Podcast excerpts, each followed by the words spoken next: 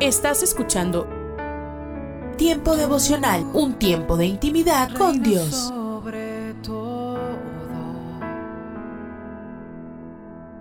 tu majestad inigualable es. Voy a iluminar con tu luz. Escucha y comparte. Comparte. De mi boca viene Tiempo devocional en las plataformas Spotify, Google Podcast, Amazon Music y donde quiera que escuches tus podcasts. cielo solo tú, tú, tú. Para que linterna si estás conmigo. Pablo y. Escucha. Escucha Tiempo devocional de lunes a viernes a partir de las 6 a.m. a través de Rema Radio. Sábados y domingos 8 a.m. por Rema Digital Radio. La palabra de Dios trajemos, no hay otra igual. Casa de Oración Santa Fe te invita a sus reuniones. Miércoles 8 pm, domingos 8 am y 11 am. Estamos ubicados. Plaza Santa Fe, Boulevard República de Honduras 104, Interior 9, Hacienda Santa Fe, Tlajomulco de Zúñiga, Jalisco. Casa de Oración Santa Fe, un lugar para adorar.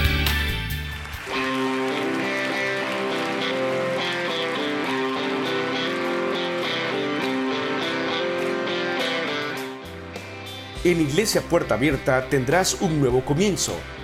Ven con toda tu familia, todos los domingos a partir de las 5 de la tarde. Iglesia Puerta Abierta, nuevos comienzos. Privada Loma Vallarta número 39, Colonia Loma del Paraíso, tercera sección en Guadalajara. Para más información búscanos en Instagram o en Facebook como Puerta Abierta NC. En Puerta Abierta NC somos una iglesia que crece.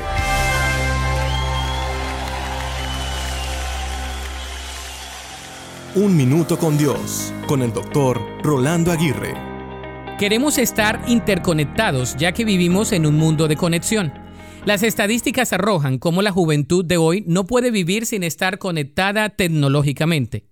Uno de los castigos más grandes para un joven hoy en día es no tener conexión a través de ningún dispositivo electrónico. Para algunos, el mundo no es mundo real si no están conectados. ¿Por qué se suscita esto? Simplemente porque Dios nos ha diseñado con la necesidad de conectarnos unos con otros. Aunque los excesos de conexión por las redes sociales son nocivos para cualquier persona, la necesidad de conexión es real. Es por eso que debemos aprender a conectarnos con lo más importante en nuestra vida. Por ejemplo, ¿cómo está tu conexión con las personas más cercanas a ti?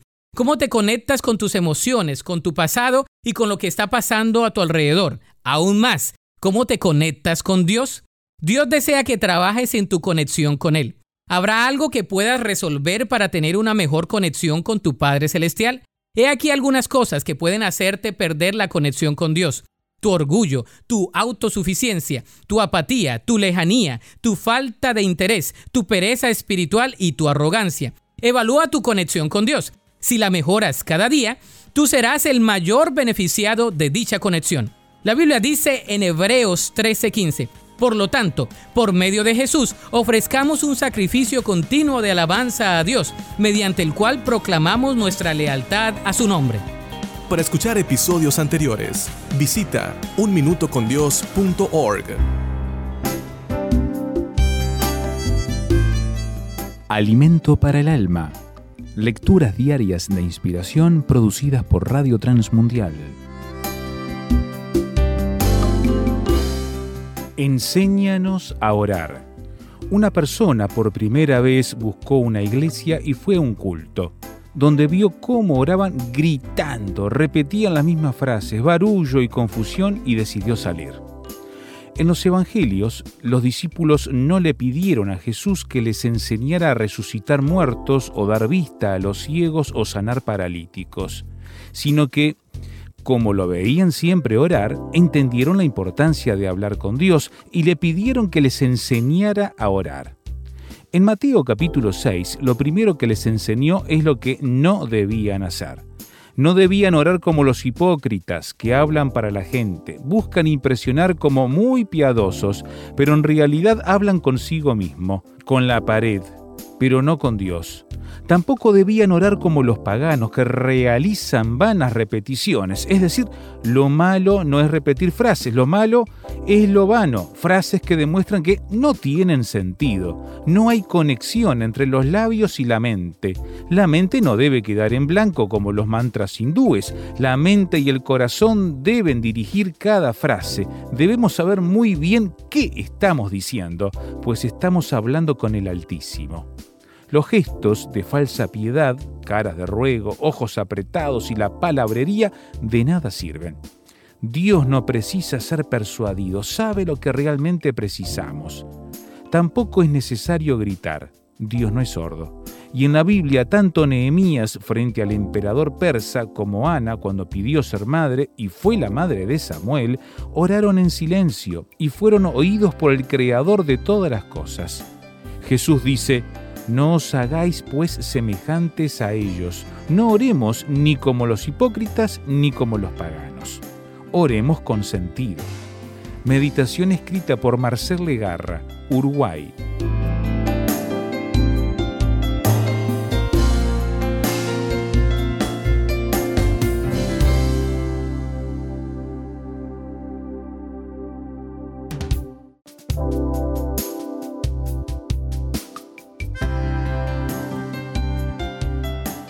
Para más información o si desea adquirir el libro Alimento para el Alma, escriba a apa.transmundial.org o llame aquí en México al 50 25 42 06. 50 25 42 06. Alimento para el Alma es una producción de Radio Transmundial. Solo una voz inspira tu vida, inspira tu vida. Una voz de los cielos, con el pastor Juan Carlos Mayorga. Bienvenidos. Y Saúl vistió a David con sus ropas y puso sobre su cabeza un casco de bronce y le armó de coraza. Y ciñó David su espada sobre sus vestidos y probó a andar, porque nunca había hecho la prueba y dijo David a Saúl, yo no puedo andar con esto, porque nunca lo practiqué. Y David echó de sí aquellas cosas, y tomó su callado en su mano, y escogió cinco piedras lisas del arroyo, y las puso en el saco pastoril, en el zurrón que traía, y tomó su honda en su mano, y se fue hacia el filisteo. Y el filisteo venía andando y acercándose a David y su escudero delante de él y cuando el filisteo miró y vio a David, le tuvo en poco porque era muchacho y rubio y de hermoso parecer. Y dijo el filisteo a David, ¿soy yo perro para que vengas a mí con palos? Y maldijo a David por sus dioses. Dijo luego el filisteo a David, ven a mí y daré tu carne a las aves del cielo y a las bestias del campo. Entonces dijo David al filisteo, Tú vienes a mí con espada y lanza y jabalina, mas yo vengo a ti en el nombre de Jehová de los ejércitos, el Dios de los escuadrones de Israel, a quien tú has provocado. Jehová te entregará hoy en mi mano, y yo te venceré. Primer libro de Samuel, capítulo 17, versículos 38 al 46. David se fijó que la mejor protección no era la armadura de Saúl, sino el nombre del Señor. En un inicio, David intentó enfrentar a Goliat usando la armadura de Saúl. Entonces comprendió, no puedo andar con todo esto, no estoy acostumbrado a usarlo. Así que en una lección de vida se despojó la armadura, decidió ser él mismo, es decir, quien era hasta ese momento en Dios. Mi amigo y amiga, no conviene vestirnos la armadura de otra persona. Cuando intentamos presentarnos como si fuéramos otra persona, siempre resulta algo postizo y fingido. Hay gran poder en ser auténticos en Dios. Sé tú mismo en Cristo los otros lugares están todos copados. Cuando eres tú mismo en Cristo, desarrollas todo tu potencial al máximo. Sea aquel que Dios quiere que seas e impactarás al mundo. David poseía un interés especial por el nombre de Dios y su vindicación. Dijo a Goliat, tú vienes contra mí con espada, lanza y cabalina, pero yo vengo contra ti en el nombre del Señor cayó en cuenta de lo limitados que son los esfuerzos humanos. Él confiaba en su Dios cuyo nombre nada más basta para derribar a la persona más fuerte del planeta. Estaba presto a confiar en el nombre del Señor ante un inmenso rival. Amable oyente, es factible que debas enfrentarte a una gran oposición, pues el mundo en el que estás puede parecer inmensamente fuerte y agobiante. Comparado con él, puedes sentirte enclenque e inadecuado, pero sal en el nombre de Dios teniendo en cuenta tus limitaciones y aún así confiando y dependiendo de Él para reivindicar su nombre. David tuvo la victoria en todo lo que hizo porque el Señor estaba con él. La victoria de David desencadenó la ira y los celos de Saúl. Esto significa que continuamente Dios coloca cerca a alguien que es como papel de lija para pulir nuestros bordes ásperos. Se trata de una prueba que acontece antes de que seas promocionado. Si quieres estar por cabeza, debes primero servir en situaciones que pueden no sean perfectas y aprender a comportarte sabiamente. Esto nos alista para ser usados por Dios al máximo. Dios le concedió más éxito a David y es fascinante anotar que fue debido a su interés por el nombre de Dios como el nombre de David llegó a ser muy famoso. Pero ese nunca fue su motivo a propósito ni el foco de su vida. Ora conmigo. Padre bueno, ayúdanos para que en todo y para todo siempre seamos auténticos en Cristo. Te imploramos que de nuevo llenes los lugares de adoración a ti en este país con personas que glorifiquen el nombre de Cristo. Ruego para que todo lo que digamos y hagamos se enfoque en ver el nombre de Jesús de Nazaret enaltecido y honrado en nuestra sociedad. En el nombre de Jesucristo. La voz de los cielos, escúchanos, será de bendición para tu vida. De bendición para tu vida. Hola, soy Dorothy. Para mí es un gran gozo hablarte en el nombre del Señor Jesús. No tengo nada que compartirte excepto lo que su palabra tiene para nosotros. Dejemos que Él haga en nuestras vidas la obra que desea para que así Él obtenga toda la gloria. Me gustaría que entiendas que estos no son solo mensajes que se están reproduciendo, sino que son mensajes dirigidos a ti por el Espíritu del Señor. Estamos hablando del Dios Todopoderoso, aquel que es luz.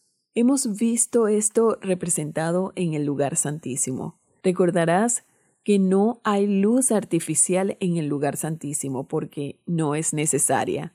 Recuerda que en Mateo 17.2 Jesús verdaderamente se transfiguró ante los ojos de Pedro, Santiago y Juan. Allí leemos, y resplandeció su rostro como el sol, y sus vestidos se hicieron blancos como la luz.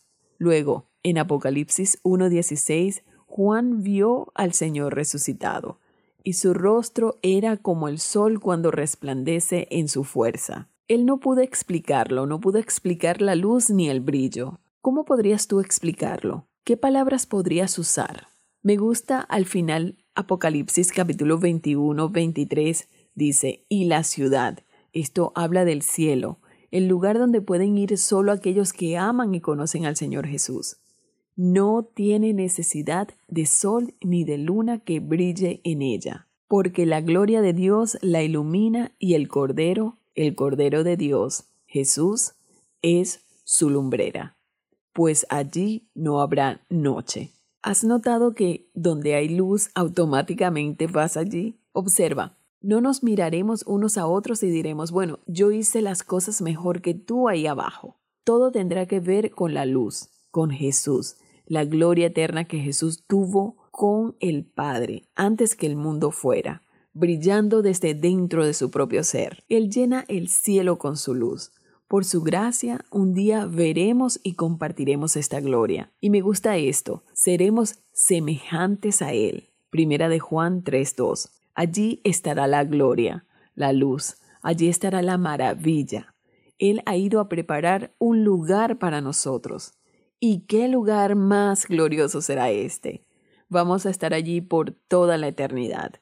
Algunos están pasando por tiempos muy difíciles. Todo es tan sombrío y tan oscuro. Quizás estás deprimido y sientes que escasamente podrás sobrellevar un día más. Te preguntas de dónde vendrá el dinero, cuánto más puedes soportar los problemas en el lugar particular donde Dios te ha puesto. Hoy te digo, anímate. Mientras estamos aquí, podemos entrar al lugar santísimo. Miremos hacia el lugar santísimo. Acerquémonos al lugar santísimo como alguien que vendría a observar la sangre sacrificial del Señor Jesucristo, y por ella entraremos a su presencia.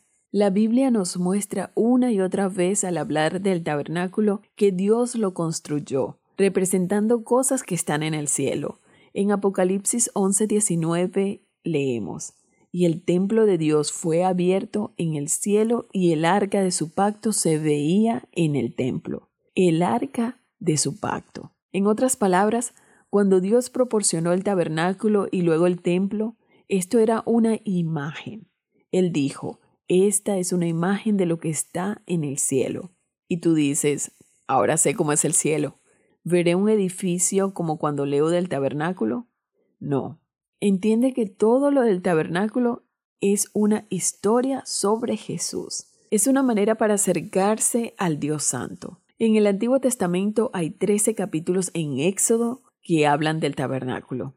Hay 18 en Levítico. En el libro de Números hay 13 y en el libro de Deuteronomio se menciona en dos ocasiones. Luego, cuando te diriges al Nuevo Testamento, lees cuatro capítulos en el libro de Hebreos que hablan sobre el tabernáculo, sobre esta manera de acercarse a Dios para entender de qué se trata el cielo, para que comprendamos que hay una sola manera para acercarse al Dios Santo, únicamente a través del Señor Jesucristo. En Hebreos 9:22 leemos, y casi todo es purificado según la ley con sangre y sin derramamiento de sangre no se hace remisión. En otras palabras, no hay otra forma de ser aceptado. Ven a Jesús hoy, recibe el regalo de salvación que es por su preciosa sangre. Pan dulce para la vida. Reflexiones con Carmen Reynoso. Mire a su alrededor. ¿Hay algo en lo que usted pudiera ayudar? ¿Hay alguien que está atravesando una situación difícil? Sí, mi amigo, usted ha sido llamado a la familia de Dios con un propósito, ser canal de la bendición de Dios. ¿Ha sido llamado a ser siervo de Dios? ¿Está listo a responder a este llamado? Sí, cierto, no es fácil. Todos tendemos a limitar nuestro círculo de amistades a gente como nosotros, gente con la que estamos a gusto, pero el Señor nos llama a extendernos más, más allá servir de manos, corazón, oídos de Jesús para el necesitado, conocidos y extraños. Mientras más cerca estamos del Señor, más fácilmente reconoceremos las oportunidades de servicio que Él pone frente a nosotros. Usted y yo debemos motivarnos a optar por la santidad y el servicio. Su Espíritu nos dirige, nos da el poder y nos recompensa. Pan dulce para la vida. Reflexiones con Carmen Reynoso.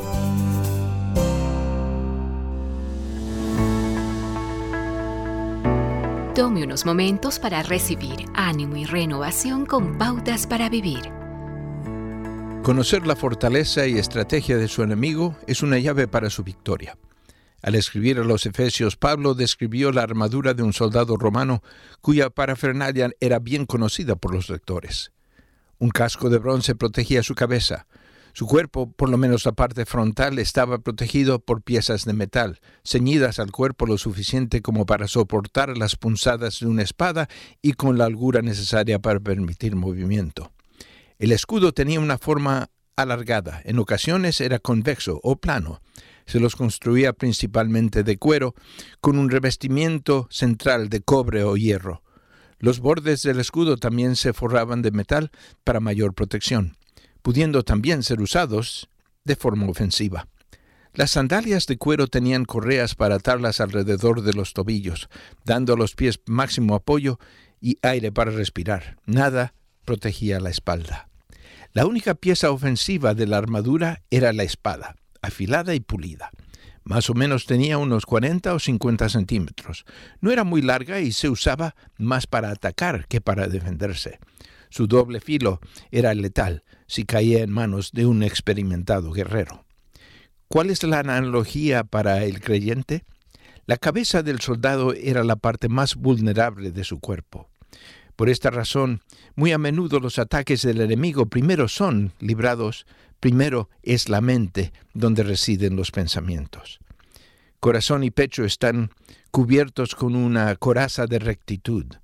Dios nos cubrió con una capa impenetrable de la sangre de Cristo. La fe es su escudo y eso es lo que le permite enfrentar al enemigo cuando está acechando. Confío en ti, Cristo, usted dice, rehusando caer en la trampa de la duda y la crítica. La única herramienta ofensiva que Dios le ha dado es su palabra. Usted debe memorizarla y usarla. Acaba de escuchar a Eduardo Palacio con Pautas para Vivir, un ministerio de Guidelines International. Permita que esta estación de radio sepa cómo el programa le ha ayudado. Acompáñenos en la próxima emisión de Pautas para Vivir. Gracias por su sintonía.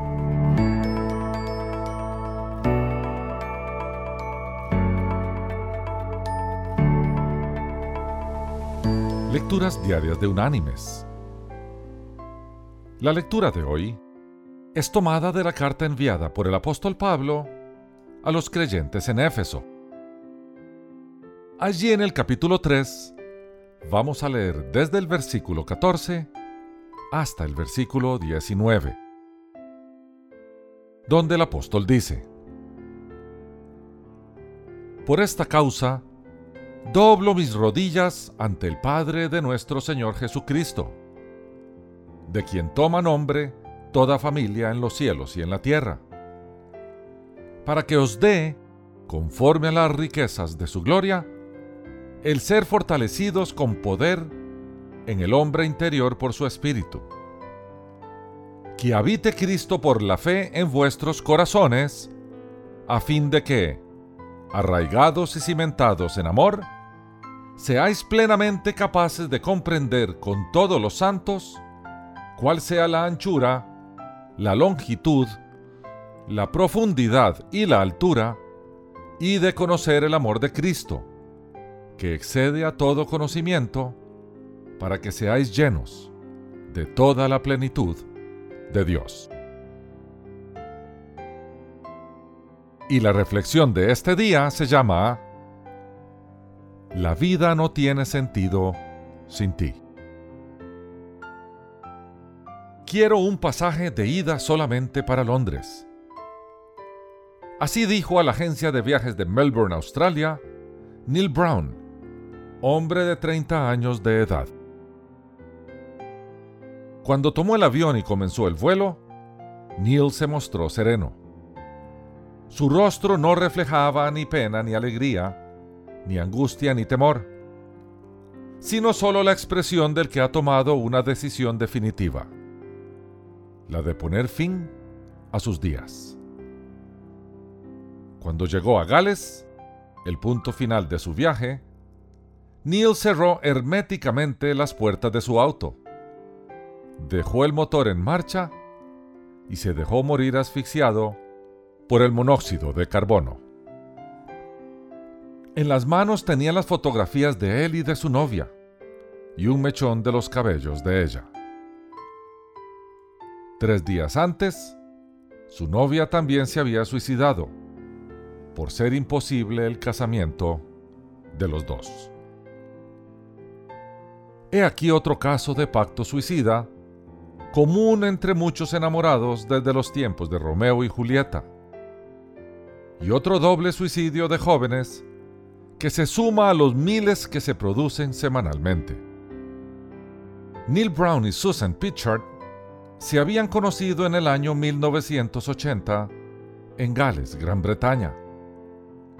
Se enamoraron y se juraron amor eterno. La boda iba a realizarse en el año 1984. Pero por desavenencias familiares, la joven no podía viajar a Australia. Por eso, se suicidó arrojándose a las aguas de un río. Neil la siguió en el pacto suicida poco después. La vida no tiene sentido sin ti, escribieron los dos enamorados.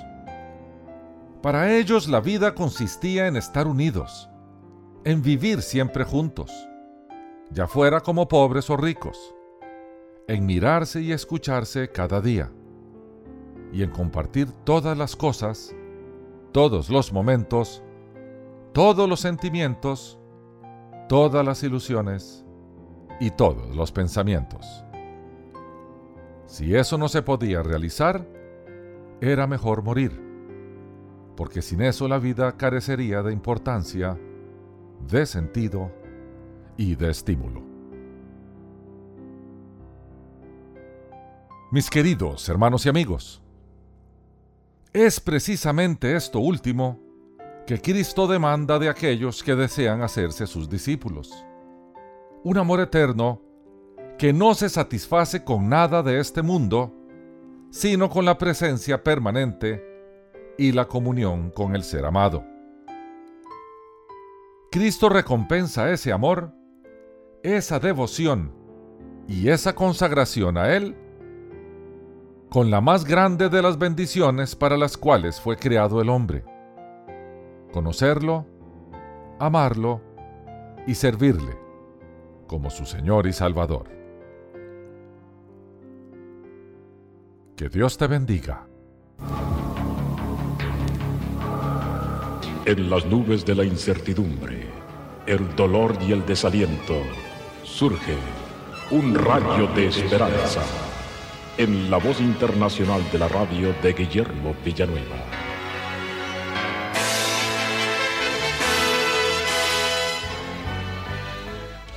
Un traficante de personas ilegales que los lleva de la República Mexicana, cruzan la frontera con Estados Unidos, puso a un grupo de hombres en el vagón de carga de un tren en la ciudad de El Paso, Texas, y los encerró herméticamente para que el tren los llevase de esta manera hasta Houston. Estas personas indocumentadas quedaron escondidas para no ser reconocidas ni atrapadas por la policía. Sin embargo, el tren se detuvo tres días más de lo planeado el sol era calcinante. En el interior del vagón las temperaturas llegaban a 50 o 60 grados de temperatura. No había agua ni comida y especialmente no había mucho oxígeno. Después de varios días, encontraron a estos hombres, muertos. Tenían sus lenguas destrozadas. Por la forma en que estaban los cuerpos, se descubrió que habían sufrido indeciblemente por el espantoso calor. El vagón estaba salpicado de sangre y nos podemos imaginar los gritos y los lamentos de estos hombres, pero nadie les oyó. Esto nos hace recordar, mi amigo, acerca de los lamentos que se van a escuchar y se escuchan en el infierno. La Biblia nos habla en Lucas en su capítulo 16, en su versículo 23 y 24, lo siguiente. Y en el infierno el hombre rico alzó sus ojos, estando en tormentos, y vio de lejos a Abraham y a Lázaro en su seno. Entonces el hombre rico dando voces dijo, Padre Abraham, ten misericordia de mí, y envía a Lázaro para que moje la punta de su dedo en agua, y refresque mi lengua, porque estoy atormentado en esta llama. Este hombre rico estaba en el infierno, porque él no tuvo tiempo para Dios. Él tuvo tiempo para sus riquezas, para los placeres, pero no para el Señor. Y ahora Él está pagando la consecuencia de vivir una vida sin Dios y sin esperanza. Y aquí nos dice la Biblia cómo serán los lamentos de un hombre que está en angustia Pero no solamente será uno, sino millones. Dice la Biblia que él estaba dando voces, o sea, gritando. En el infierno la gente está gritando. Y también la gente está suplicando. Aquí vemos que este hombre le suplica a Abraham que estaba en el cielo para que alguien vaya a predicar a su familia, para que no vaya al infierno. Pero esta petición no fue contestada. Y la gente está suplicando mil cosas, con gritos, pero no hay respuesta. También dice la Biblia que son voces de lloro y de lamento, porque hay un grande dolor. Hay un dolor físico terrible, un dolor sentimental, emocional y espiritual. También son voces de lloro y de lamento por el terror de la soledad, de la obscuridad, de la falta de vida y de la ausencia de Dios de este lugar. También por la desesperación. Las personas ahí se lamentan crujiendo los dientes por su tormento, angustia y agonía. Esto es lo que se oye en el infierno y esto es solamente una pequeña idea de lo que la palabra de Dios nos dice, de lo que hay y se escucha en el más allá. Pero mi amigo, la única forma de escapar del infierno es recibiendo a Cristo. Y si nunca lo has recibido, hoy acéptale para que Él entre a tu corazón y perdone tus pecados. Y en lugar de ir al infierno, podrás ir al cielo. Amén. Esperamos que esta audición, un rayo de esperanza, haya penetrado en su corazón. Si en algo podemos servirle, por favor dirija su correspondencia a Guillermo Villanueva, apartado 77-335, México, Distrito Federal, 11200. Le invitamos para que nos sintonice a esta... Un mensaje a la conciencia. Un momento de reflexión en la vida diaria. Escúchelo hoy en la voz de Carlos Rey. Nació en Buenos Aires el 4 de julio de 1926 en el barrio de La Boca. Su padre había sido jugador del Club Atlético River Plate desde 1910 hasta 1912, cuando una lesión de la rodilla lo obligó a dejar el fútbol. En 1933, Alfredo Estefano Di Stefano Laulé comenzó él mismo a jugar en su primer equipo, llamado Once y Venceremos, y se ganó el apodo de Minellita porque se parecía a Minella, medio centro del River Plate. En 1937, su familia se mudó del barrio de La Boca al barrio de Flores, donde formó parte de un nuevo equipo, el Imán. En 1940, cuando vino la época de la política en Argentina, cuenta Di Stefano mismo seis décadas después en su autobiografía titulada Gracias vieja, las memorias del mayor mito del fútbol, nos fuimos a vivir a los Cardales. Para nosotros el futuro estaba en el campo con mi viejo. Mantuvimos la casa de flores aunque casi siempre estábamos allá en los Cardales. Yo hacía de todo, recuerda a Di Stefano. De jardinero, de frutero, de papero, de lechero. La de los Cardales era una finca muy bonita y estaba muy cerca, a 65 kilómetros de Buenos Aires. Tenía de todo, pavos reales, gallinas de Guinea, conejos, palomas mensajeras, palomas casarines, palomas volterinas. Yo vivía feliz trabajando en el campo y jugando al fútbol en los Cardales, en un equipo interprovincial de ahí en la zona norte, y jugaba bien, pero no soñaba con nada. Una vez mi madre estaba en Buenos Aires porque había que hacer una reparación de electricidad en la casa de Flores y se tropezó con un amigo de mi padre. Habían jugado juntos en el River en el año 1920. Mi madre le comentó que yo jugaba bien al fútbol. Él mantenía relación con la gente del River y a los pocos días me mandaron un telegrama para una prueba. Fui, probé y me quedé. De ahí que en una entrevista que concedió en 2008, Di Stefano resumiera su vida futbolística con estas palabras. Yo jugué al fútbol de casualidad, porque de casualidad mi vieja habló con un electricista. Irónicamente, seis años después, habiendo acabado de celebrar su cumpleaños 88 con su familia en Madrid, aquel mito del fútbol falleció en la capital española tras sufrir una parada cardiorrespiratoria, habiendo hecho acelerar el ritmo cardíaco de un sinnúmero de fanáticos en Argentina, España y el mundo entero innumerables veces al ver el ritmo y la fluidez con que él era capaz de jugar y hacer circular el balón. Una de las claves del éxito de la carrera profesional de Alfredo Di Stéfano es que él amaba el fútbol y jugaba con cabeza fría y corazón caliente. Esa máxima, que convirtió él en el noveno mandamiento de su decálogo futbolístico, nos conviene aplicarla a nuestra carrera espiritual pero no la emprendamos por casualidad, sino más bien tomemos nosotros mismos la iniciativa de cumplir el mandamiento que Jesucristo consideró el más importante de todos. Amemos al Señor nuestro Dios con toda nuestra mente y con todo nuestro corazón, es decir, con cabeza fría y corazón caliente. Si aún no se ha suscrito para recibir un mensaje a la conciencia por correo electrónico, le invitamos a que ingrese a nuestro sitio conciencia.net y se suscriba hoy mismo. Hola, soy Johnny Erickson Tara. A veces los confinamientos pueden resultar tan claustrofóbicos. Me siento así cuando estoy acostada en la cama. Como tetrapléjica, no puedo levantar la cabeza de la almohada ni sentarme a la orilla de la cama. A veces mi parálisis me hace sentir como si alguien me hubiese atado el cuello, los brazos y las piernas a la cama. Puede ser un sentimiento aterrador, pero cada vez que me sucede, canto. Lleno mis pulmones de aire y canto una alabanza o un himno. El cantar a Dios siempre ahuyenta la claustrofobia y toda sensación de encierro. Entonces, si te sientes confinado o en pánico por las circunstancias de tu vida, medita en las palabras del Salmo 32.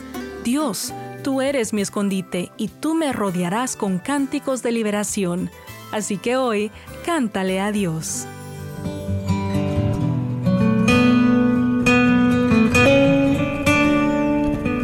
Colosenses capítulo 3, versículos 1 al 4, nuestra base para eh, nuestra reflexión de hoy, nuestra base bíblica.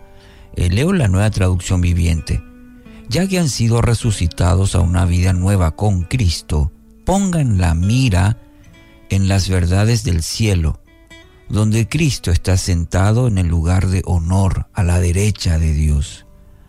Piensen en las cosas del cielo, no en las de la tierra, pues ustedes han muerto a esta vida, y su verdadera vida está escondida con Cristo en Dios. Y cuando Cristo, quien es la vida de ustedes, sea revelado a todo el mundo, ustedes participarán de toda su gloria. Eh, mentalidad celestial eh, titulamos para el día de hoy. ¿Qué significa tener una mentalidad celestial?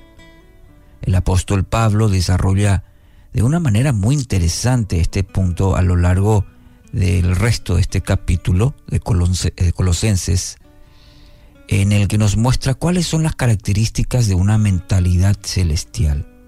Primero, voy a citar para compartir contigo eh, cinco aspectos que tienen que ver con tener la mentalidad celestial. Primero, son aquellos que hacen morir todo lo que deshonra a Dios y degrada a los demás. Inmoralidad, inmoralidad sexual, la impureza, las bajas pasiones, los malos deseos, el enojo, la furia, el comportamiento malicioso, la calumnia y el lenguaje sucio.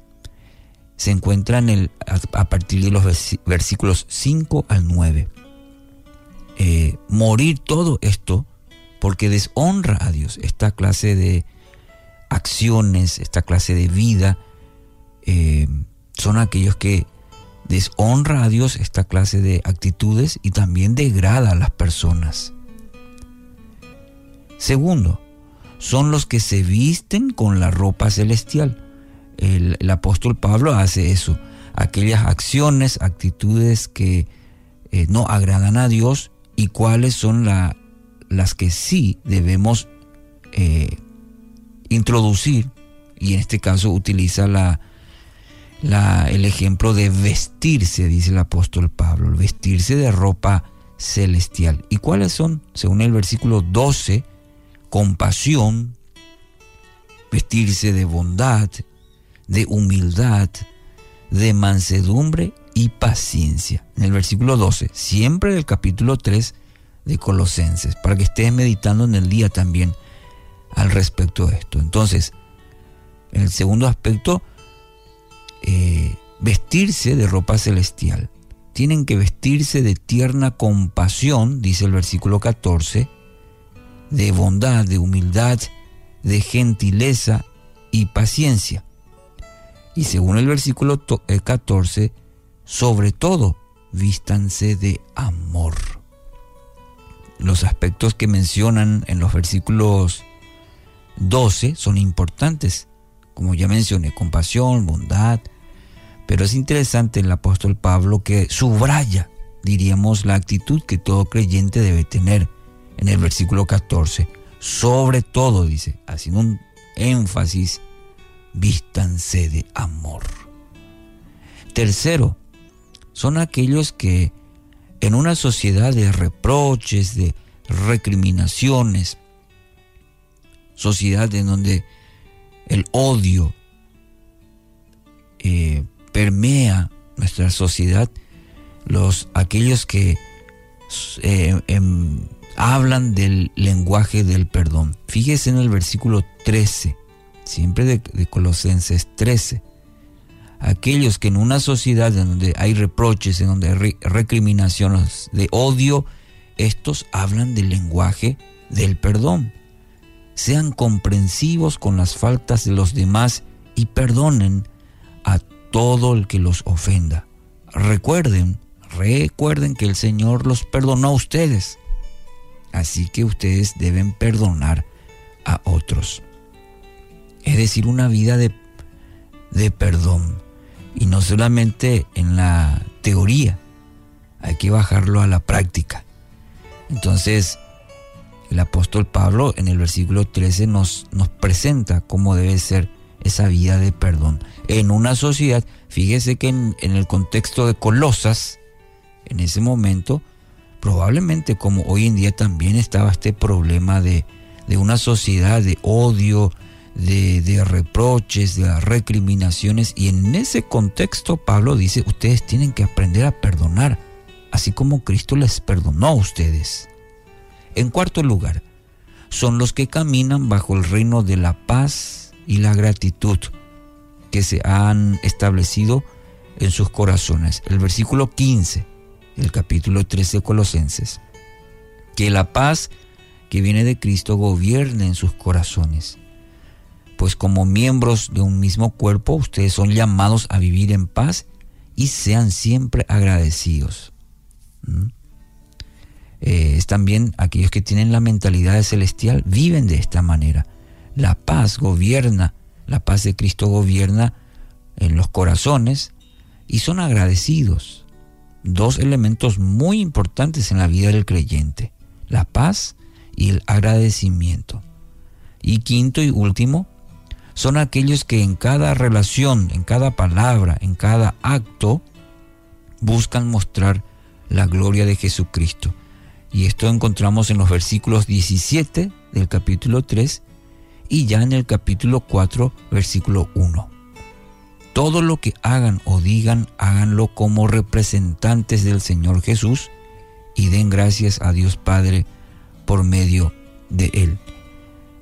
Todo lo que hagan, todo lo que digan, dice la palabra, háganlo como representantes del Señor Jesús. ¡Wow! ¡Qué, qué responsabilidad usted y yo tenemos!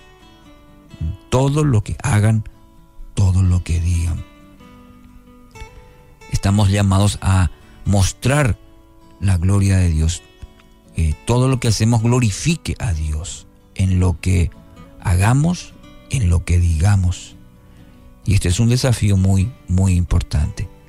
Así que hoy, querido oyente, eh, tenemos una tarea importante por delante hoy y el resto de nuestra vida. Siga meditando en Colosenses capítulo 3, le animo. Y cómo tener una mentalidad celestial. Y pida a Dios y a su Espíritu Santo que lo ayude a entender y a vivirlo sobre todo. Concéntrese en las cosas del cielo. Permita que el Espíritu Santo le guía, le guíe, mejor dicho, eh, a caminar en estos principios. Estás escuchando Tiempo devocional, un tiempo de intimidad con Dios.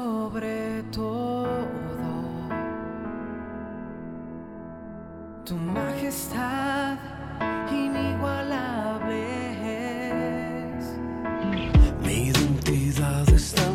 Escucha y comparte. Comparte. Tiempo devocional. En las plataformas Spotify, Google Podcast, Amazon Music y donde quiera que escuches tus podcasts. Dios me has escogido, Aún recuerdo aquel momento en el que te Escucha, escucha Tiempo devocional de lunes a viernes a partir de las 6 a.m. Recuerdo ver en tu mirada a través de Rema Radio. necesitaba. Sábados y domingos, 8 a.m. por Rema Digital Radio. Tanta gracia que ni en mil años podré merecer.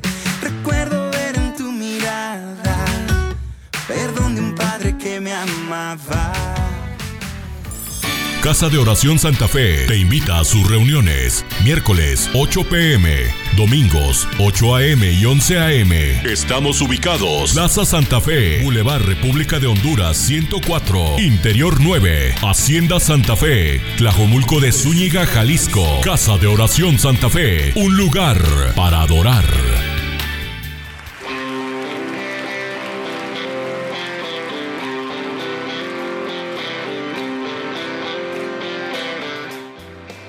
En Iglesia Puerta Abierta tendrás un nuevo comienzo. Ven con toda tu familia, todos los domingos a partir de las 5 de la tarde. Iglesia Puerta Abierta, nuevos comienzos. Privada Loma Vallarta número 39, Colonia Loma del Paraíso, tercera sección en Guadalajara. Para más información búscanos en Instagram o en Facebook como Puerta Abierta NC. En Puerta Abierta NC somos una iglesia que crece.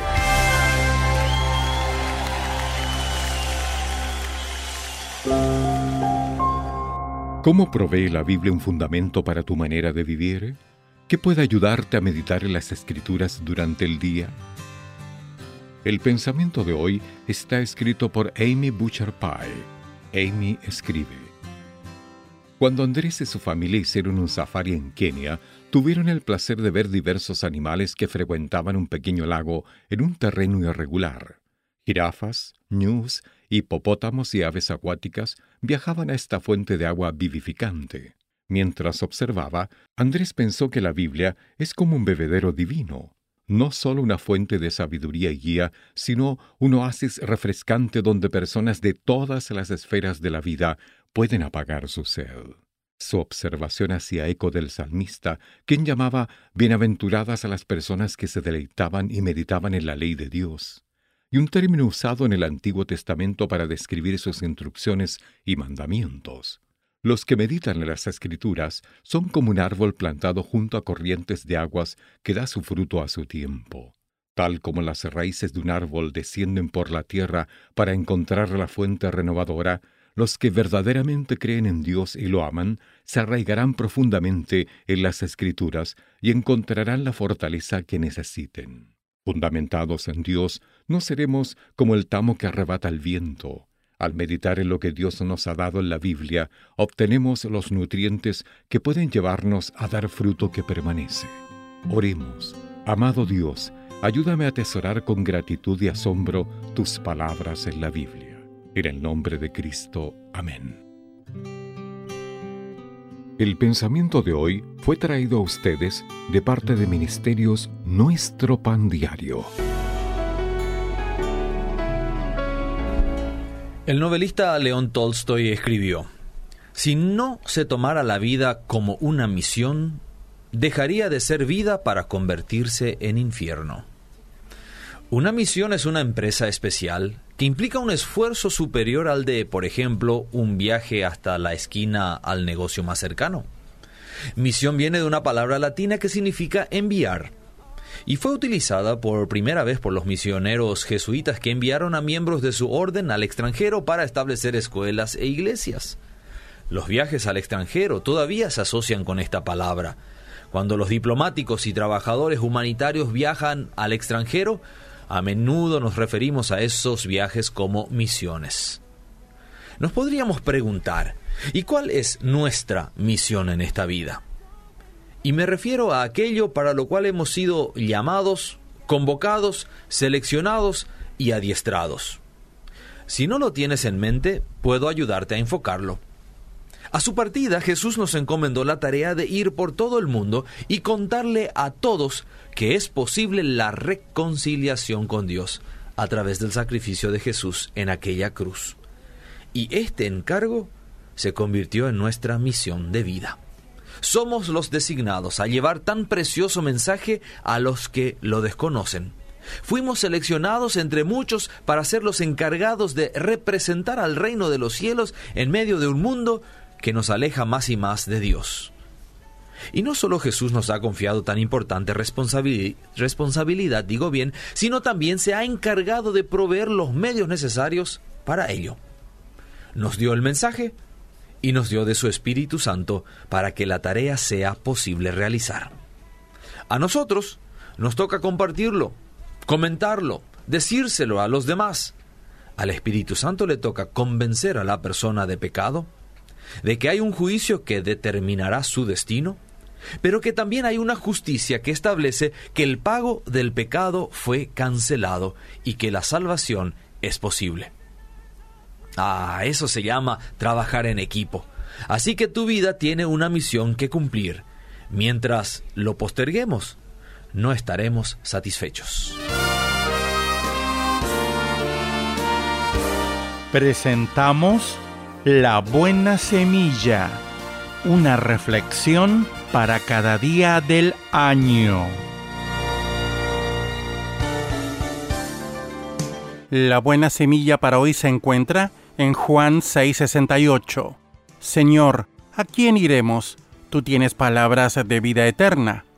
En Lucas 10:39, María sentándose a los pies de Jesús oía su palabra. Y en primera a los Corintios 1:9.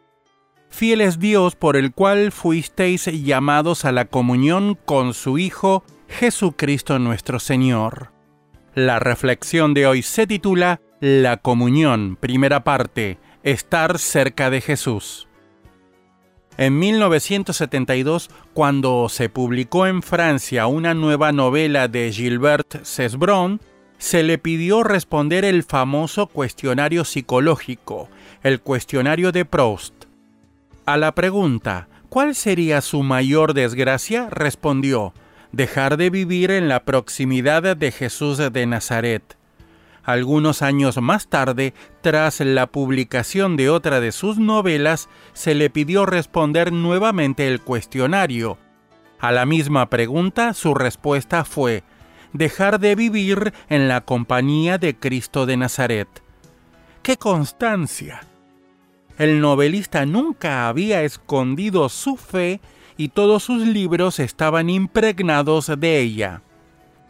Amigo oyente, Vivir en la proximidad de Jesús o vivir en la compañía de Cristo significa tener comunión con el Señor. Una vida así supone que primero hayamos creído en Jesucristo y que por medio de Él hayamos recibido el perdón de Dios. Para la comunión es más que eso, es conocer al Señor como aquel con quien tengo una relación viva a quien permito intervenir en mi vida. La Biblia emplea varias imágenes para evocar la comunión. Por ejemplo, caminar con un amigo y hablar con él, pasar algún tiempo en su casa, intercambiar pensamientos y sentimientos, compartir una comida con él. A lo que podríamos hacer esta oración, Señor, concédeme el deseo de vivir a tu lado. Te necesito.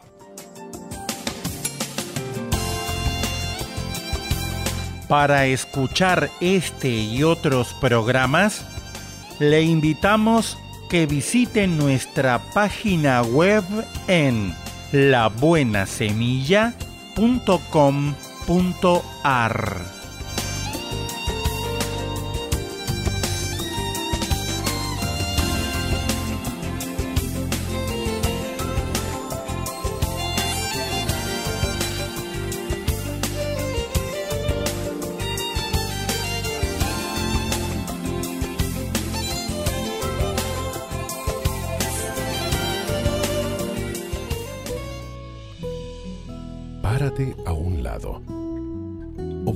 paisaje a tu alrededor. Alza la vista a conceptos eternos. Recuerda que lo esencial es lo invisible a los ojos. Haz una pausa en tu vida. Con Pablo Martini.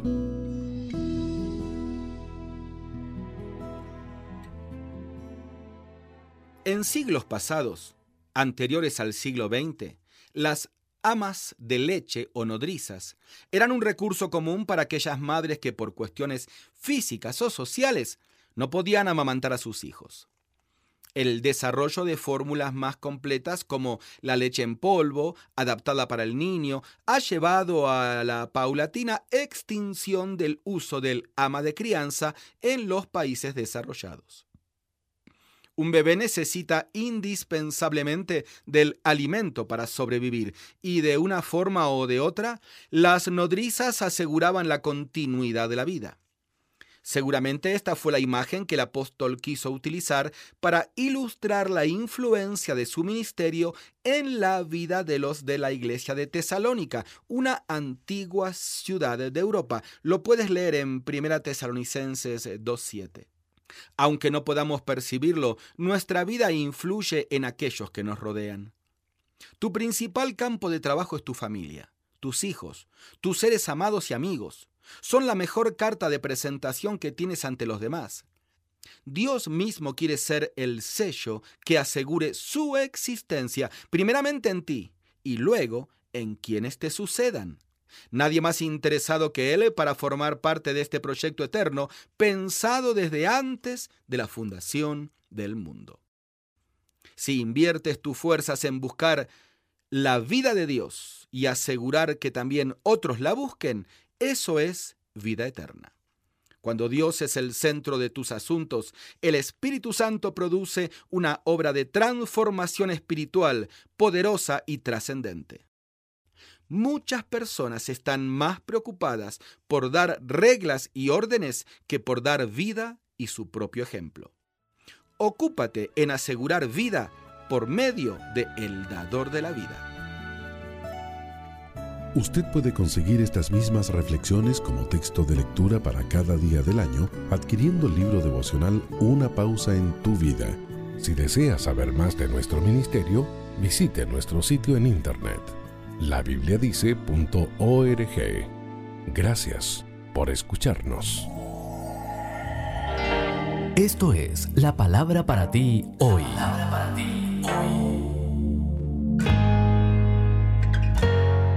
Y la palabra para ti hoy es la necesidad de agradar a los demás. Segunda y última de esta serie, escrita por Bob Gass. En Salmos 56.11 leemos, no siento miedo. Nadie podrá hacerme daño jamás. Nos gusta recibir la aprobación de otros, pero no es necesario para tener una autoestima saludable. De hecho, querer agradar a los demás puede lastimar tu autoestima. Te desvives por complacer a otros y justo cuando piensas que lo has logrado, ellos cambian de parecer. Además de robar tu paz interior, querer agradar a los demás hace imposible que sigas la dirección de Dios. Y eso, a la larga, es tu mayor pérdida. Si eres una persona complaciente, no será fácil cambiar los hábitos de toda una vida. Va a requerir que enfrentes tus miedos y que le pidas a Dios el valor para lograrlo. David dijo, Dios mío, cuento con tu apoyo, no siento miedo. Nadie podrá hacerme daño jamás. Versículos 9 y 11. Y debes entender lo siguiente. Primero, que romper el ciclo significa arriesgarte al rechazo cuando digas no, mientras que otros esperan que digas sí.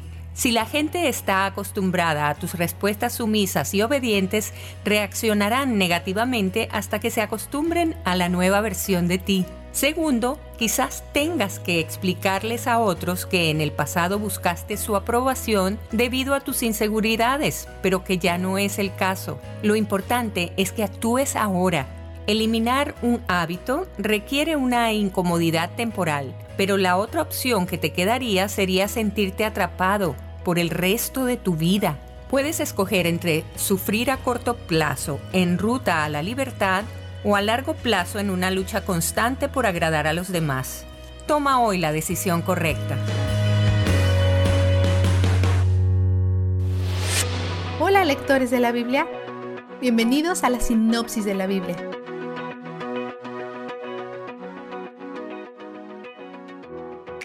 Si bien Dios ha elegido Israel hay algunos a quienes ha dado corazones sin discernimiento y ojos cerrados. Este es su juicio por su idolatría. Pero parte de su soberanía significa que incluso aquellos cuyos corazones están lejos de Él, de todas formas son usados para servir a sus propósitos. Hoy volvemos a ver esto con el rey Ciro. Servimos a un Dios que hace que incluso los planes de sus enemigos se dobleguen a su voluntad es quien equipa a Ciro a pesar que Ciro no lo conoce. Dios está haciendo el trabajo pesado aquí, rompiendo las puertas de bronce y cortando las barras de hierro, creando oscuridad y calamidad, trayendo lluvia, luz y fruta. Y en última instancia usa todo esto para liberar a su pueblo del exilio. Babilonia, los captores de Israel son idólatras. No deberían sorprendernos que quienes llevaron a Israel al exilio no sean seguidores de Yahvé. Pintan una imagen de ellos arrastrando a sus ídolos por todos lados, lo cual se convierte en algo tan pesado que evita cualquier tipo de movimiento hacia adelante y finalmente conduce a la esclavitud. Para Babilonia, esta esclavitud ocurre cuando el rey Ciro de Persia va en contra de ellos. A diferencia de Babilonia, que acarreaba a sus ídolos, Yahvé señala que Él es quien lleva a Israel. Los ha llevado desde el útero y los llevará incluso cuando sean viejos. Les ha mostrado quién es Él y se puede confiar de que seguirá siendo esa persona en el futuro. Su consistencia es tan reconfortante cuando nos detenemos a recordarlo. Pero en cuanto a Babilonia, los captores de Israel son arrogantes y pretenciosos, y Dios promete humillarlos. Buscará ayuda de una gran cantidad de fuentes malvadas, desde ídolos hasta hechiceros y astrología. Todos fracasarán en salvarlos. Dios le habla a Israel nuevamente en el capítulo 48. Le están reclamando a Dios sin conocerlo realmente, por lo que Él dice, todo eso por lo que acaban de pasar. ¿Recuerdan cómo les dije que estaba por suceder? Les avisé porque es una de las únicas formas para llamar su atención, ya que son tan tercos y olvidadizos. De esa forma no tendrían excusa para pensar que sus ídolos fueron los que los rescataron.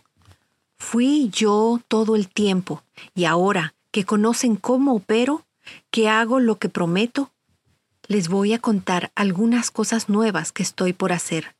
Nunca han escuchado algo así. Los está preparando para la promesa del Mesías. Hará cosas increíbles. Aplazará su ira, la detendrá, no los apartará y lo hará por amor a su nombre. ¿Qué significa esto? Cuando Dios restringe su ira hacia el culpable, muestra su carácter. Es un Dios que busca oportunidades para el perdón, no es por el bien de Israel que retiene su ira, es para mostrarnos a nosotros, a ellos y a todos qué clase de Dios es.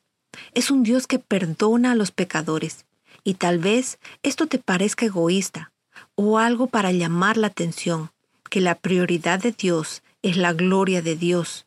Y si es así, entonces piensa por un momento cómo serían las cosas si nosotros fuéramos su primera prioridad.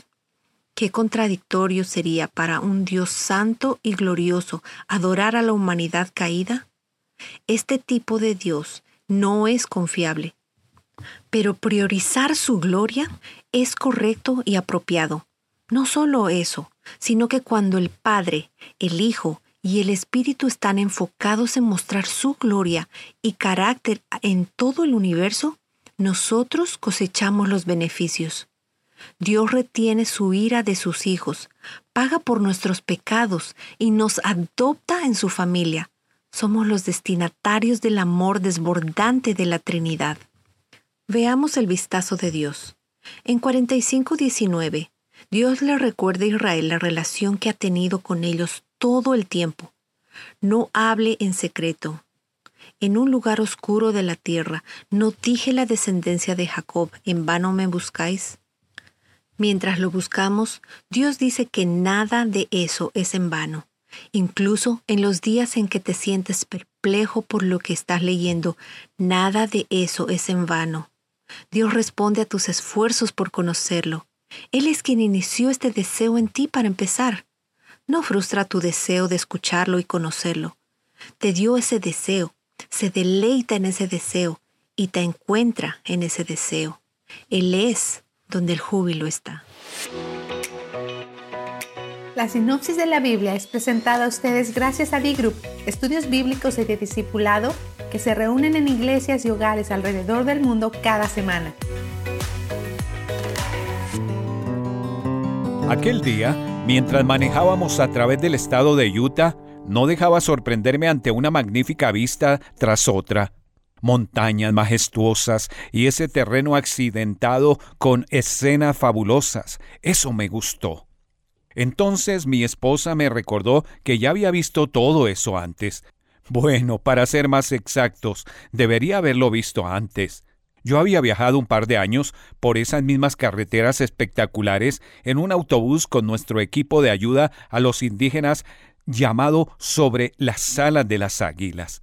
Pero la mayor parte del tiempo estaba agachado, absorto en mi trabajo preparando algo u ocupado hablando con uno de los miembros del equipo. En ese proceso pasé completamente por alto algunas de las mayores bellezas de mi nación.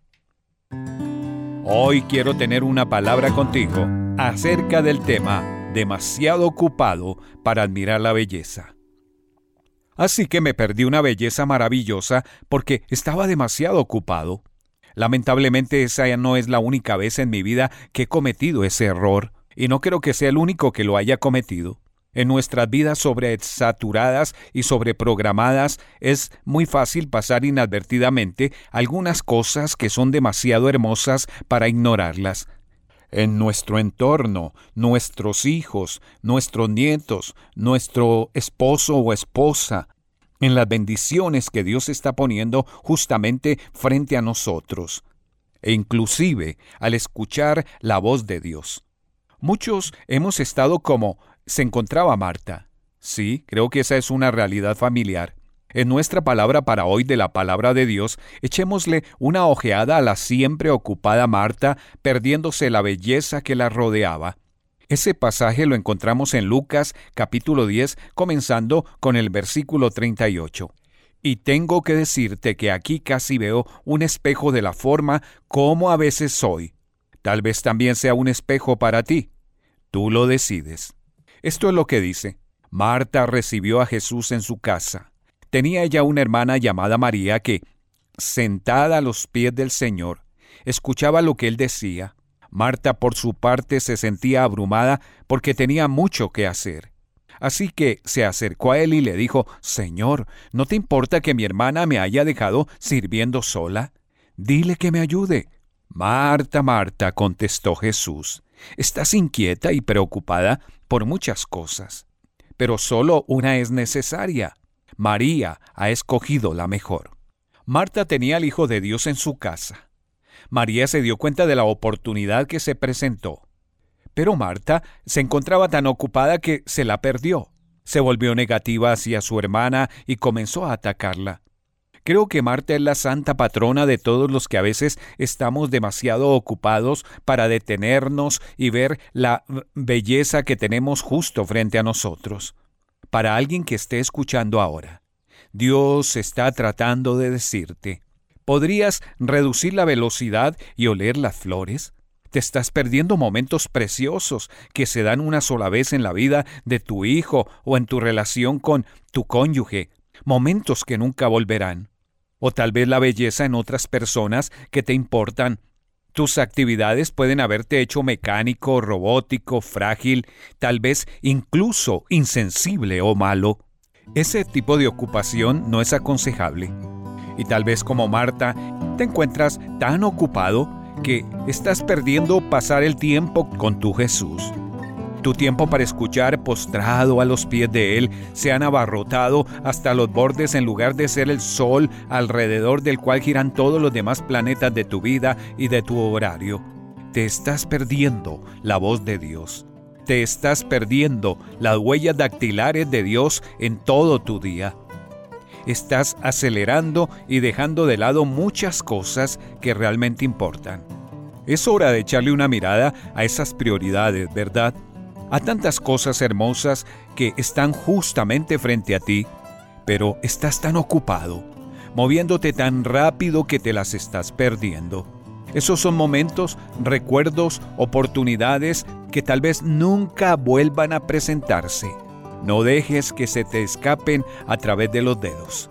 Escríbenos hoy mismo a una palabra contigo arroba transmundial.org. El alimento que tu alma necesita. La dosis diaria. Con William Arana. Hola, hoy tengo una pregunta para ti. ¿Qué lugar ocupa la oración en tu vida? Sí, ¿qué tanto estás orando? A lo mejor me vas a decir, si eres sincero o sincera, la verdad no paro de orar. Me he acercado más a Dios. Y yo creo que eso es positivo porque, porque la palabra de Dios nos dice y nos afirma que si alguno de nosotros está afligido, haga oración. Y que si alguno está alegre, que cante alabanzas. Aunque yo quiero agregarle algo a esto, con todo respeto a lo que dice el manual de instrucciones. Yo cuando tengo inclusive aflicción, cuando tengo problemas, también canto alabanzas. Es mi forma de enfrentar las crisis, es mi forma de enfrentar esas, esas batallas que uno tiene que enfrentar día a día. Dice Santiago 5, verso 13 al 15. Dice, ¿está alguno entre ustedes afligido? Haga oración. ¿Hay alguno que esté alegre? Cante alabanzas. Si alguno está enfermo entre ustedes, llame a los ancianos de la iglesia y oren por él Aquí yo quiero parar un momento. Los ancianos de la iglesia no son solamente los viejitos, los que andan con un bastón. No, no, no, no. Aquí se está refiriendo a los que ya llevan un tiempo en las cosas del Señor. Esas personas que son columnas, que son bases fundamentales dentro de una congregación, dentro de una iglesia, dentro de un ministerio. O sea, nos llama a hacer oración. Por eso es que uno tiene autoridad, porque el mismo Dios nos ha dado autoridad para orar. Y dice que oremos unos por otros los ancianos, ungiéndolos con aceite en el nombre del Señor. Y la oración de fe salvará al enfermo. Así que hoy si estás enfermo, tu enfermedad puede ser física, tu enfermedad puede ser eh, emocional, tu, enfermedad puede ser financiera, tu enfermedad puede ser, no sé. Dice la palabra en el verso 15 que la oración de fe va a salvar, es decir, va a sanar al enfermo y el Señor lo va a levantar. Y si hubiere cometido pecados, le serán perdonados. Porque a lo mejor tú estás diciendo en ese momento, no, yo no merezco porque porque yo he pecado mucho. El verso 15 dice que si hubiere cometido pecados, les serán perdonados. Si oran con confianza, dice Dios les va a responder, va a sanar al enfermo y lo va a perdonar. Yo creo que en este tiempo lo que Dios está haciendo con nosotros es perdonándonos, perdonándonos a todos. Aquel que se acerca a Él con, con amor, con fe, con convicción, con certeza de que ha fallado y le dice, Señor, perdóname, aquí están pasando cosas en este momento, en este tiempo. Porque la historia de todos y cada uno de nosotros puede cambiar. Sí, de este problema que tenemos a soluciones, de dificultades a bendiciones, de ese estancamiento hacia un nuevo nivel. A través de la oración se va a lograr eso. Esa es la respuesta a esa pregunta. ¿Cómo hago para salir de esto? De esta zozobra, de todo, del cáncer, de la enfermedad, de la situación crítica con los hijos, con la familia, lo económico. Solamente a través de la oración podremos salir adelante. Hay mucha gente que le han entregado un resultado negativo de su, de su historia clínica. Le dicen, mire, usted tiene cáncer, pero hemos orado por personas con cáncer y Dios le ha sanado. Hemos orado por personas en bancarrota, en que no tienen más plazo, y lo único que hay es la esperanza puesta en Dios. Todo, todos esos casos que yo le digo, tienen un común denominador. Parece imposible resolver una situación, que no hay posibilidades ni la más mínima, y tal vez resignarte es lo único que quieres. ¿Pero será así lo que tienes que hacer? No. La transformación de la circunstancia que tú vivas, cualquiera que sea, comienza y termina con la oración. Dirigirnos a nuestro Padre Eterno en clamor puede marcar la diferencia. Por eso el apóstol Santiago escribió esto que le leí al comienzo. Si ustedes están pasando por dificultades, oremos. Si estamos felices, cantemos. Y también si estás triste, pon alabanzas y canta. Canta y danza en tu casa, en donde estás, con tu familia. Si estás enfermo, canta y danza. Si hay alguna situación, dancemos, oremos. Y esta noche tenemos a solas con Dios. Vamos a orar por milagros, porque Dios va a abrir puertas que jamás te imaginas. Vas a ver lo que Dios va a hacer. Dios va a sanar nuestra tierra. Vamos a entrar en la dimensión del poder de Dios. Entramos en esa comunión que Él quiere. Porque cuando oramos, producimos transformación en las personas. Me buscas como Roca Estéreo, Roca con K, y vamos a orar juntos. Un abrazo y que Dios te bendiga. Oh, alaba, simplemente alaba. Estás llorando, alaba. En la prueba, alaba. Estás sufriendo, alaba. No importa, alaba. Tu alabanza le escuchará. Va al frente abriendo caminos, quebrando cadenas, sacando espinas. Manda a sus ángeles contigo a luchar. Él abre puertas, nadie puede cerrar. Él trabaja para los que confían. Camina contigo de noche y de día. Levanta tus manos, tu victoria llegó. Comienza a cantar y alaba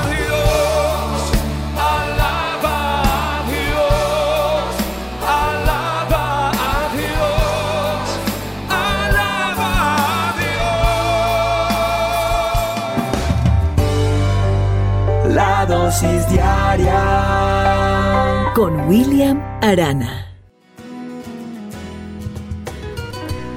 Aliento de Dios para mi familia.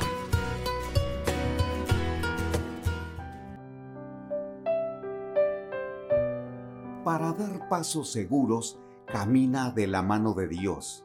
¿Qué tal? Te saludo con gratitud a Dios, porque de Él depende nuestra vida. Cuando tenemos esa convicción, nuestros pasos dependen absolutamente de Él. Sin embargo, es frecuente olvidar ese principio.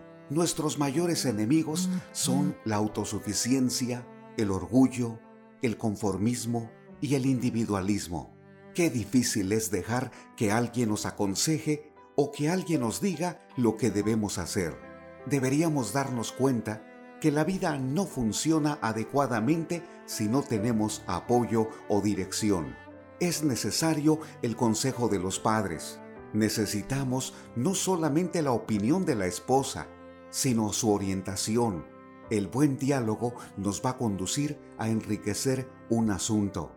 En el campo de los negocios, muchas empresas gastan muchísimo dinero buscando consejeros, consultores y todos aquellos analistas que no solamente anticipan futuros problemas, también les ayudan con soluciones. No quieren perder, tampoco quieren arriesgar. Y en nuestra vida, ¿cómo nos va? ¿Cómo te va? No tengo que insistir que a menudo cometemos errores porque nos faltó un consejo y sobre todo la dirección de Dios. En el libro de Nehemías capítulo 2 aprendo algo excepcional. Si has escuchado de ese personaje, ya sabes que se trasladó de Susa a Jerusalén para reconstruir las murallas de Jerusalén. Qué difícil tarea para un hombre que vivía en una gran ciudad y moverse a un lugar en escombros. Pero buscó la ayuda de Dios. Escribió su testimonio en el libro que lleva su nombre, en el capítulo 2, versículo 18. Entonces les declaré cómo la mano de mi Dios había sido buena sobre mí, y asimismo las palabras que el rey me había dicho, y dijeron, levantémonos y edifiquemos. Así esforzaron sus manos para bien. El impacto de la vida de Nehemías no fue por su capacidad de organización o dirigir a un pueblo. Les dijo que la mano de Dios había sido buena sobre él. Y este es el asunto importante. Si conocemos a Dios, Él nos va a revelar en su palabra que tiene propósitos maravillosos, que quiera darnos la vida eterna y que nos la entregue como un regalo que jamás nos va a quitar, es algo sublime de su parte.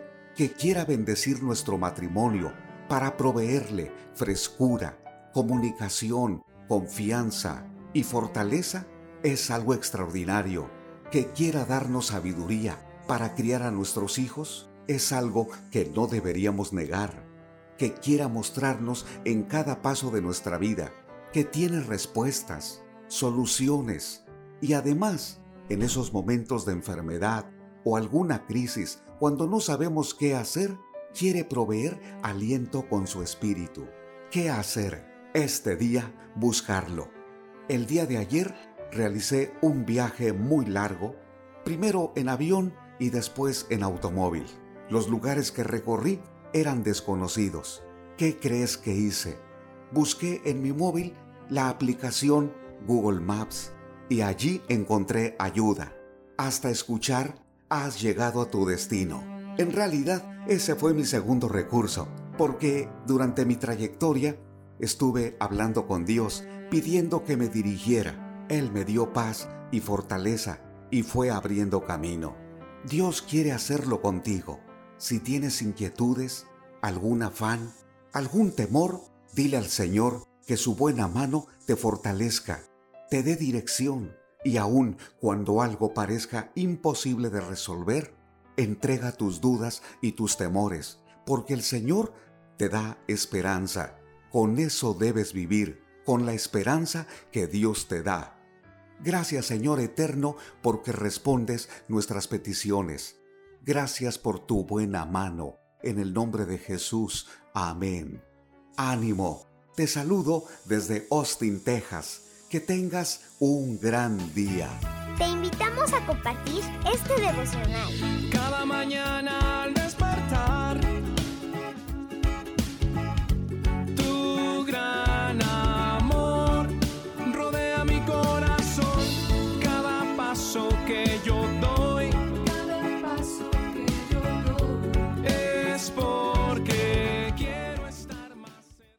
En el libro de Mateo capítulo 3, verso 11, Juan el Bautista dijo, yo a la verdad os bautizo en agua para arrepentimiento, pero el que viene tras mí, cuyo calzado yo no soy digno de llevar, es más poderoso que yo. Él os bautizará en Espíritu Santo y fuego. Hoy me gustaría tratar sobre el tema sumergidos en su espíritu.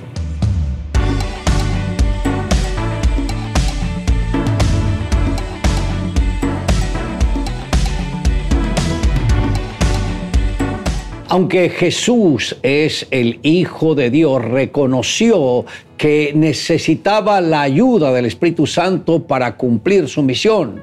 No quiso dar ni un solo paso en su vida ministerial sin la llenura del Espíritu. Jesús sabía que con la ayuda del Espíritu Santo podría enfrentar cualquier adversidad y salir victorioso. Vivió la prueba de fuego al culminar sus 40 días de ayuno cuando Satanás vino para seducirlo con toda su astucia y así sacarlo del propósito divino. Pero él ya tenía el respaldo del Espíritu Santo que le fortaleció para permanecer firme. En el Evangelio de Juan, en el capítulo 3, el mismo Señor nos enseñó que el viento sopla de donde quiere y se oye su sonido, pero no sabemos de dónde viene ni hacia dónde va. Y añade, así es todo aquel que es nacido del Espíritu. Y luego añadió que el que no naciera del agua y del Espíritu no podría ver el reino de Dios. Podemos notar que hay dos clases de bautismo, uno en agua y otro en el Espíritu. Juan el Bautista se enfocó en bautizar a las personas en agua para que tuvieran convicción de pecado, se arrepintieran del mismo y en el agua sepultar lo que fue la vieja naturaleza. No obstante, el Señor Jesús enseñó que el bautismo en agua es el primer paso que dar todo creyente, pero que la inmersión en el Espíritu, o sea, el bautismo en el Espíritu Santo, cuando el mismo Señor viene sobre las personas, hace un cambio totalmente diferente. Cuando una persona baja las aguas del bautismo, está sepultando completamente su vieja naturaleza, pero al salir ya se da por hecho de que una nueva naturaleza, según la gracia y el favor de Dios, está fluyendo a través de esa vida.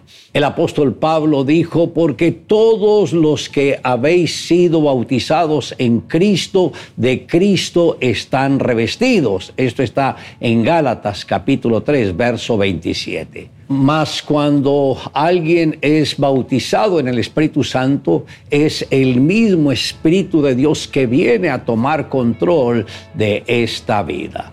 Recordemos que el Señor Jesús no dio un solo paso para iniciar su ministerio esperando que el Espíritu Santo viniera a la vida de él. Y después que salió él de las aguas del bautismo, el mismo Espíritu Santo vino y lo llenó de su presencia. Y yo creo que algo similar tiene que suceder con cada creyente que al bautizarse en agua abrir el corazón para que el Espíritu Santo venga a esa vida y lo llene de su misma presencia. De esta manera ya nuestro ego no nos va a dominar, sino que vamos a ser más sensibles a la dirección del Espíritu Santo.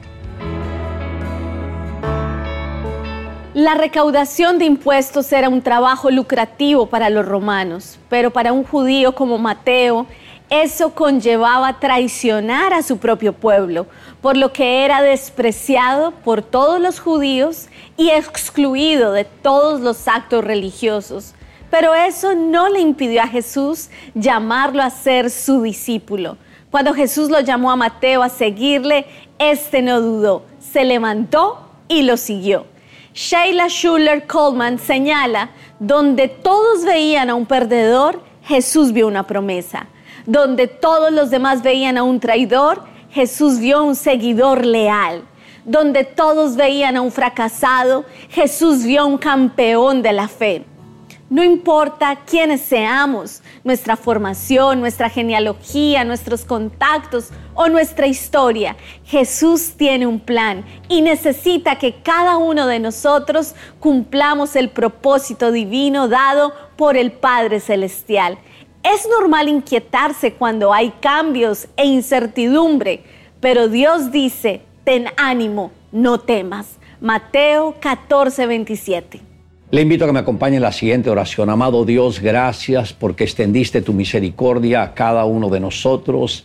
Gracias porque no solamente nos diste el medio de conectarnos contigo a través de tu palabra, sino que también nos diste tu Espíritu Santo para que viviese dentro de nosotros. Gracias porque desde que el Espíritu Santo vino a mi vida, yo puedo caminar contigo viviendo lo que enseña tu palabra. Te amo Dios en Cristo Jesús. Amén. Declare juntamente conmigo, Jesús dijo, mas vosotros seréis bautizados con el Espíritu Santo dentro de no muchos días.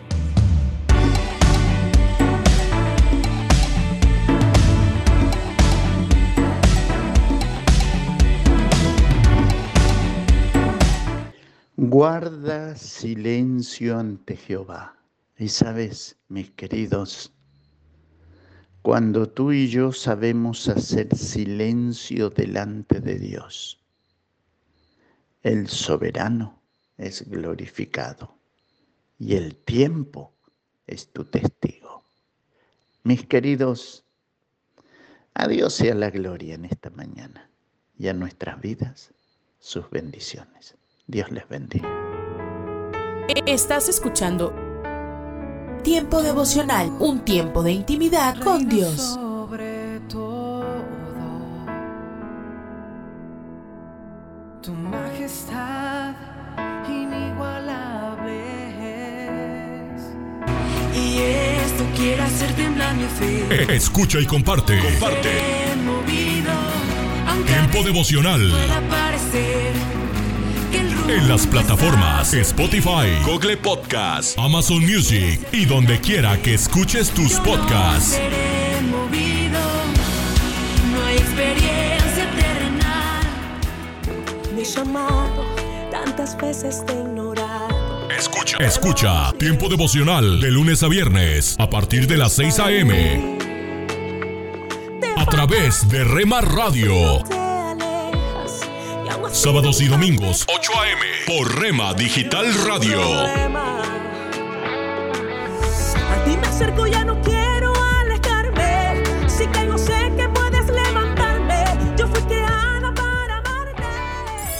Casa de Oración Santa Fe te invita a sus reuniones. Miércoles 8 pm, domingos 8 am y 11 am. Estamos ubicados. Plaza Santa Fe, Boulevard República de Honduras 104, Interior 9, Hacienda Santa Fe, Tlajomulco de Zúñiga, Jalisco. Casa de Oración Santa Fe, un lugar para adorar.